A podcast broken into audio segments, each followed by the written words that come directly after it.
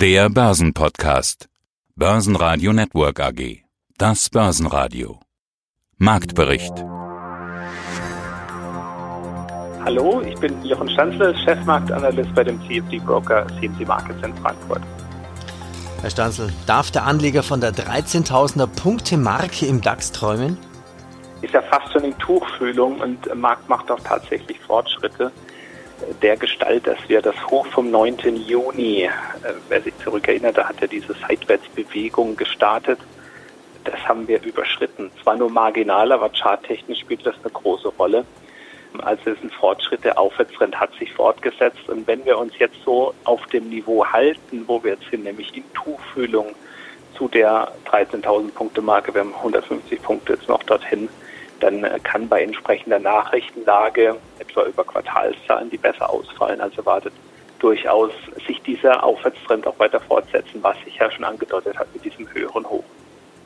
Aus dem Börsenradiostudio A heute Peter Heinrich. Servus. Der DAX erreichte am Donnerstag schon über 12.900 und ein bisschen Kleinkram dazu. Die Wall Street machte Verschnaufpause. DAX minus 0,4% bei 12.874 Punkte. MDAX keine Veränderung, 27.065 Zähler. Heute im Programm sind diese Interviews. Herr Obern, haben Sie Apple, Tesla, Zoom, Amazon, Tencent, Alibaba, Checkpoint im Depot? Jochen Stanzel, wie schon gehört, DAX 13.000. Die Tesla-Aktie Wende nach unten. Barrick Gold im Rallye-Pausenmodus Silber mit Aufholpotenzial. Und Wolfgang Jutz warnt, Tech Rally. Kaufen Sie nicht zu jedem Preis, nicht spekulieren, sondern investieren. All diese Interviews können Sie in Langform auf dem Börsenradio-Portal hören unter börsenradio.de. Gottfried Urban, Geschäftsführer der Urban und Kollegen Vermögensmanagement. Bei manchen Aktien hat es ja Zoom gemacht. Haben Sie die auch im Depot? Also Zoom ist eine tolle Geschichte. Also ich glaube auch, dieses Cloud-Thema ist einfach toll. Äh, wir haben die Zoom jetzt direkt nicht, wir haben es indirekt über ein paar äh, ETFs und Fonds. Ähm, da spielen wir da das Cloud-Thema ein wenig. Cloud ist für uns ein, ein Riesenthema. Bis Mitte 2020 wird ja das Ganze, was so im Moment noch äh, lokal softwarebasiert läuft, zu 50 Prozent in Cloud sein und bis 2030 erwartet man ja, dass fast 100 Prozent sozusagen der lokalen äh, Rechnerkapazitäten irgendwo in der Cloud liegen. Also das ist ein riesen Wachstumsmarkt, äh, gut gelaufen. Da gibt es Möglichkeiten zu investieren. Die Zoom selber haben wir jetzt nicht, aber finde ich vielleicht jetzt äh, vielleicht sogar spannender wie, wie eine Tesla. Also dieses Cloud-Thema ist weniger kapitalintensiv äh, als, äh, als äh, Automobil, wobei Tesla auch Technologieaktie, äh, als Technologieaktie immer mehr gesehen wird. Naja, also Cloud interessant, ein Teil des Portfolios muss man nicht Zoom haben, gibt es auch andere Firmen, die in dem äh, Cloud-Bereich äh, sehr stark sind. Die Amazon ist übrigens auch im Cloud-Bereich unterwegs, aber da gehen wir eher in, in, in Indexprodukt oder in ETF oder in aktiven Fonds rein, als wir das die Zoom, dass wir die Zoom separat kaufen. Ich hatte gerade ein Interview mit einem Vermögensverwalter, hatten wir es auch über Aktien und dachte, ach, hätte ich doch nur Tesla im Depot behalten. Macht Nachlaufen Sinn? Am verrücktesten ist dieser Tech-Hype ja wirklich bei Tesla. Die Aktien sind binnen eines Jahres um über 500 Prozent nach oben geschossen. Sie kletterte auf über 1500 Dollar. Damit ist jetzt Tesla der höchst bewertete Autobauer der Welt. Also mich erinnert Tesla so ein bisschen an den neuen Markt. Vor einem Jahr war am Markt die Spekulation da, dass Tesla pleite geht. Weil Elon Musk es nicht geschafft hat, das Ausbluten der Kasse zu verhindern. Er wollte ja expandieren um jeden Preis und das hat nicht funktioniert. Oder vielleicht jetzt doch, weil er expandiert weiter und er schreibt Gewinne. Drei Quartale jetzt schon Gewinne. Jetzt im nächsten Donnerstag, wenn dann Tesla Quartalszahlen für das abgelaufene Quartal meldet, werden es wahrscheinlich vier Quartale in Folge mit einem Gewinn sein.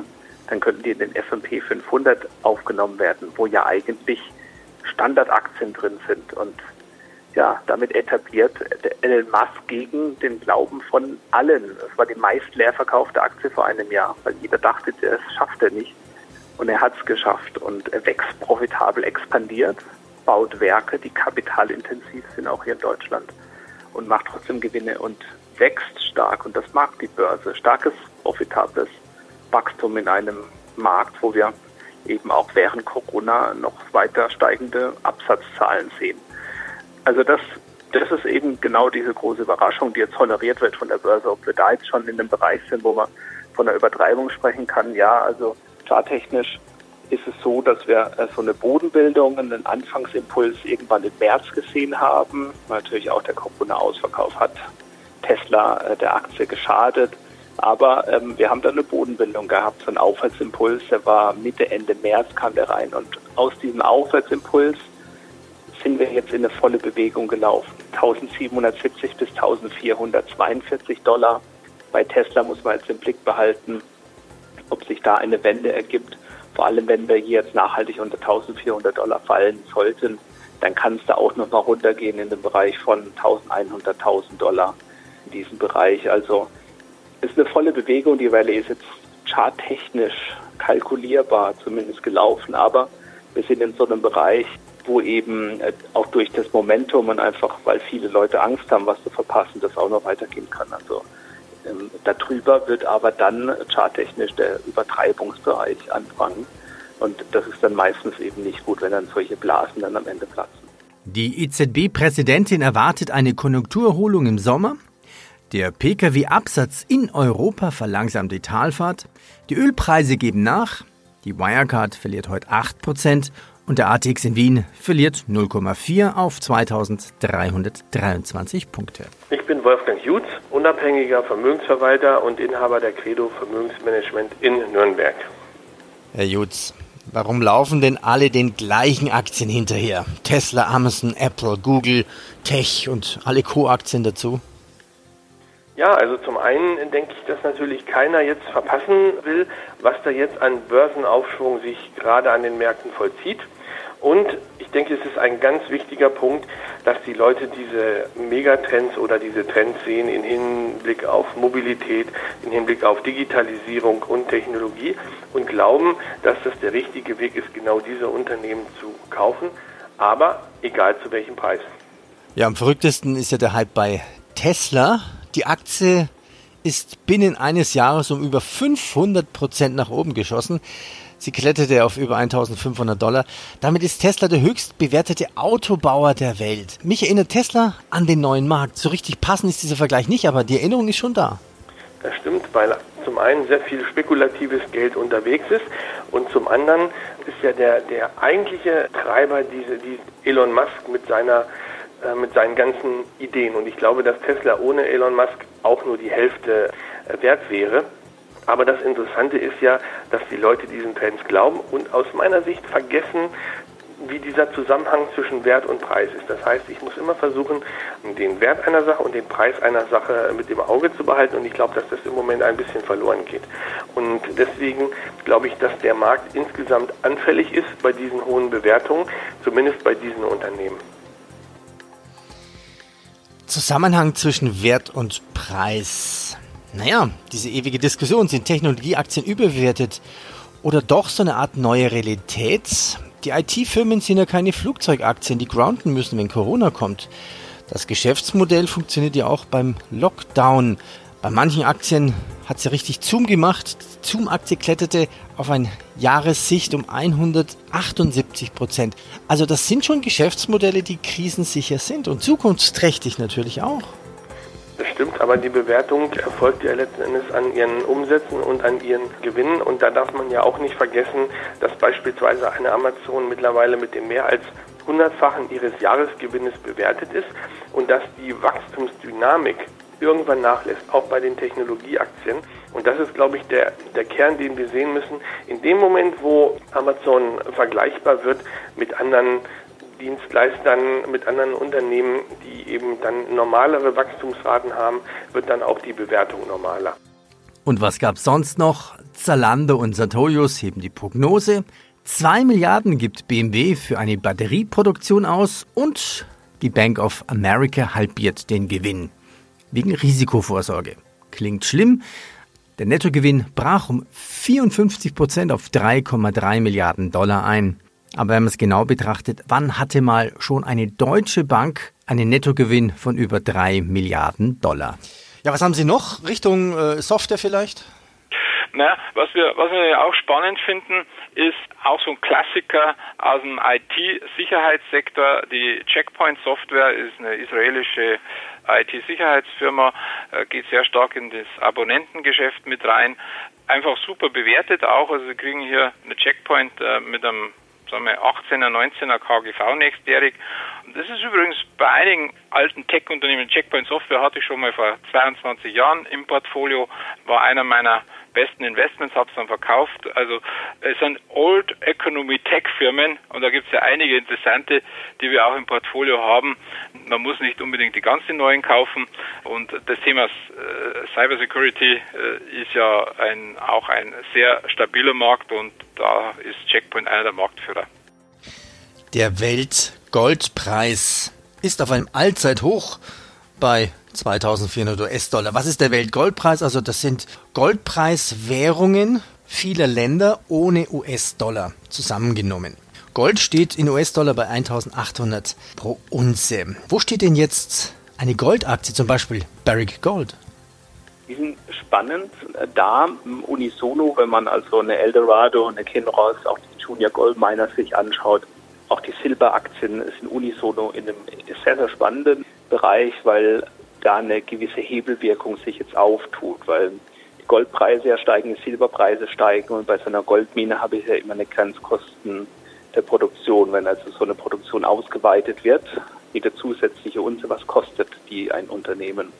Und wenn da dann die Produktionskosten werden in den Quartalsberichten auch festgelegt, wo die liegen, und wenn der Goldpreis dann um 100 Dollar steigt, dann ist das 100 Dollar Reingewinn für so ein Unternehmen, weil der Preis sich einfach von jetzt auf gleich verändert hat und er steigt. Und das sieht man auch bei Barry Gold, dass da also doch die Aktie deutlich gestiegen ist, Bodenbildungen da sind, auch mit dem Corona-Ausverkauf. Also während des Lockdowns wurden die Böden bestätigt und technisch ist es jetzt so, dass wir eine gewisse Rallye-Pause haben. Die hat im April, 1. Mai angefangen und dort sind wir jetzt im Bereich von 26 US-Dollar. Sollte diese Marke gehalten werden, könnte sich hier der Aufwärtstrend fortsetzen. Also da ist so eine so ein bullischer Druckaufbau spreche ich da immer davon, wenn also bestimmte Unterstützungen, das ist eben die wichtige Unterstützung bei 26 Dollar bei der Barrick-Aktie, wenn die gehalten werden kann, kann sich die Rallye fortsetzen. Das bisherige Allzeithoch ist hier bei 28,49 zu sehen. Also spannende Situation bei Barrick Gold. Haben Sie, wenn man so ein bisschen nach Asien guckt, ja, sind auch diese Renner, Tech-Renner, Tencent, Alibaba? Hervorragende Unternehmen haben wir im Portfolio. Eine der größten Tech-Firmen der Welt mit hohen Wachstumszahlen. Alibaba vor allem gefällt uns äh, das nächstjährige KGV spannend, Wachstum auch deutlich zweistelligen Bereich, auch für die nächsten fünf Jahre. Alibaba ist ja auch sehr breit aufgestellt. Da gibt's äh, Health, äh, Healthcare-Themen online, dann äh, Essenslieferungen, also Pay-Systeme und so weiter. Ist viel, viel mit dabei. Und bei Tencent natürlich auch Gaming auch mit dabei. Bezahlsystem über eine Milliarde zahlen da mit diesem WeChat-System. Gaming in, in Asien äh, während der Corona-Krise sind die Server permanent abgestürzt, weil, weil alle irgendwelche Online-Spiele machen oder so. Also tolle Unternehmen. Natürlich äh, muss man persönlich das Risiko immer akzeptieren, wenn man so investiert in sowas. Investiert kann auch schief gehen, da kann sich viel ändern. Aber wenn das alles so eintritt, äh, was man jetzt so, äh, was wir so sehen, zwei tolle Unternehmen, die wir auch äh, weiter im Depot halten wollen.